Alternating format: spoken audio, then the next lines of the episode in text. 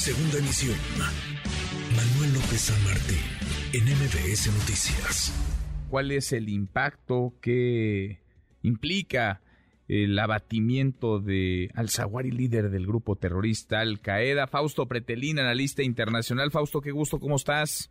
Hola, gusto saludarte, Manuel. Muy bien, ¿y tú qué tal? Bien, muy bien. ¿De qué tamaño es el personaje y qué, digamos, qué, qué rol tenía en Al Qaeda y dónde está Al Qaeda hoy? Porque de pronto hablábamos mucho de este grupo terrorista, luego un poco menos, Fausto.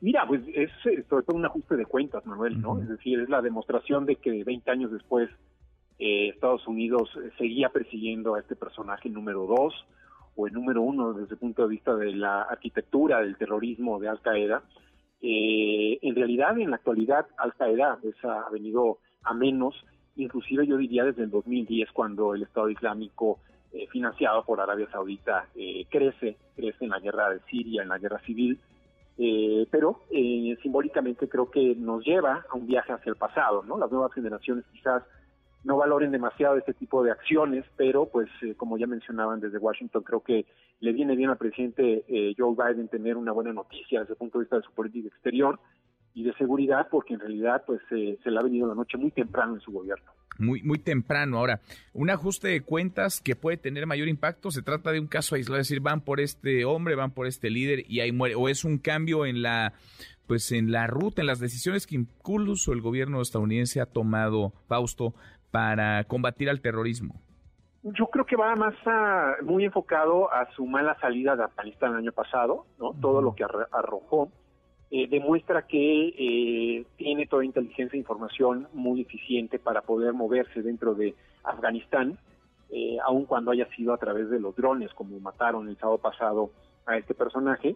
Pero entiendo que de alguna manera crecerá, ¿no? Es una hidra, las células terroristas, estos grupos, eh, se ha movido últimamente, Manuel, más en África. Eh, Emmanuel Macron ha, viajado inclusive en las últimas semanas para ver sobre estos temas, en Mali, en Camerún, eh, con otro tipo de vertientes, otro tipo de objetivos. Sin embargo, los objetivos primarios que tenía Osama Bin Laden eh, hace 20 años, pues prácticamente están diluidos. ¿no?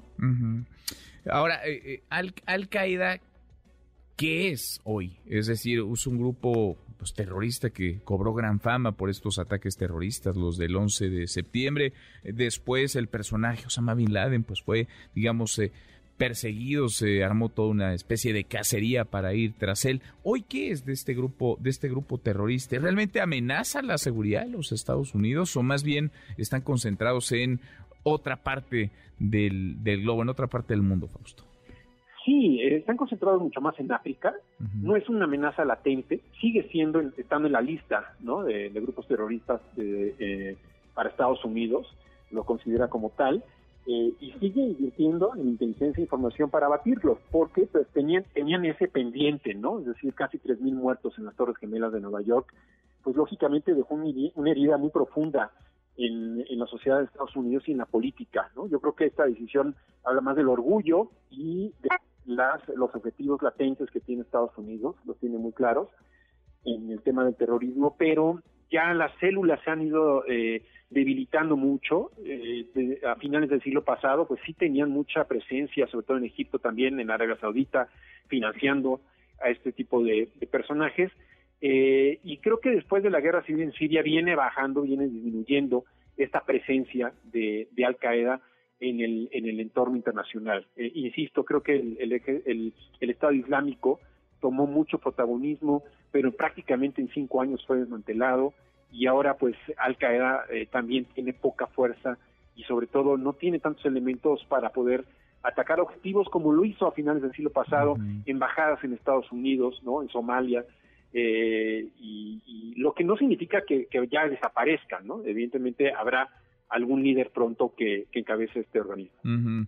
Ahora, en el terreno de la narrativa de lo que vende ante la opinión pública de su país, sigue siendo redituable no hablar de terrorismo y de Al Qaeda y de abatir al líder de ese de ese grupo extremista, digamos, le sigue aportando, le sigue le sigue siendo útil en este caso a Biden, a Joe Biden le sigue siendo útil, pero también están creciendo eh, más allá de los temas terroristas, las potencias, ¿no? Es decir, lo que ha ocurrido en las últimas horas con Taiwán, el, conflicto de Ucrania con Rusia, ¿no? La invasión rusa en Ucrania, creo que eso también le genera muchos escenarios eh, en la política exterior de Estados Unidos que no le conviene, ¿no? Estar abriendo demasiadas puertas simultáneamente. Eh, ¿Por qué? Porque se acumula más odio, ¿no? Hacia su hacia su país, que es lo que está despertando en la actualidad. Y bueno, pues también son áreas de oportunidad para estos grupos terroristas que encuentran, pues que Estados Unidos a la hora de estar en muchos en muchas eh, en muchas áreas, ¿no? en muchas vertientes creo que pues eh, pueden pueden aprovecharlas, ¿no? Sin duda. Fausto, qué gusto escucharte, gracias como siempre. Igualmente, Manuel. Buenas tardes. Muy muy buenas tardes. MBS Noticias.